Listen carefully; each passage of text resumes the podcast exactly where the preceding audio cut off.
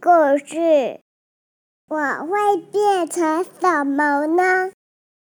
The Wonderful Things You Will Be by Emily Winfield Martin.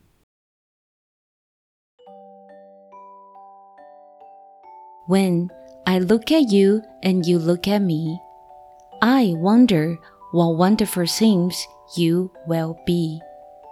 When you were too small to tell me hello, I knew you were someone I wanted to know. For all of your tininess couldn't disguise a heart so enormous and wild and wise.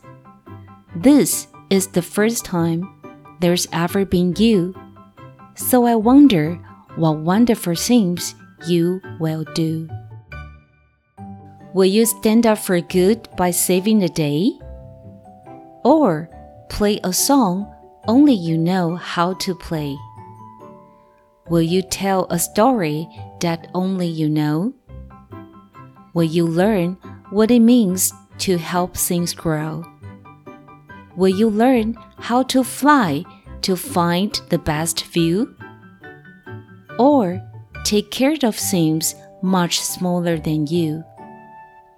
I know you'll be kind and clever and bold. The bigger your heart, the more it will hold. When nights are black and when days are gray, you'll be brave and be bright, so no shadows can stay. Then you will discover all there is to see and become anybody that you'll like to be. And then I'll look at you and you look at me, and I'll love you whoever you've grown up to be. 你爱那你长大会变成什么样的人？怪叔叔，变成怪叔叔。嗯，然后你要抓小猪吗？抓抓斑马的毛毛，抓斑马的毛毛啊？菲菲，你以后长大想要变成什么样的人？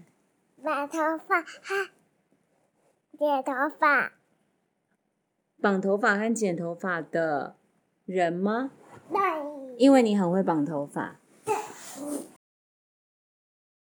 如果有一个比你小的小朋友或是小动物，你要照顾它吗？还是会欺负它？两个，两个都会。嗯你先照顾他，然后再欺负他吗？嗯，还是先欺负他再照顾他？先欺负他，再这个照顾照顾他，然后先照顾他，再欺负他，那你会怎么欺负他？推他，推他，那他跌倒怎么办？别再扶他起来，我再要一个绳子把他拔起来。这样子好像听起来有点坏耶。那你怎么照顾他？抱抱他，亲亲他。嗯，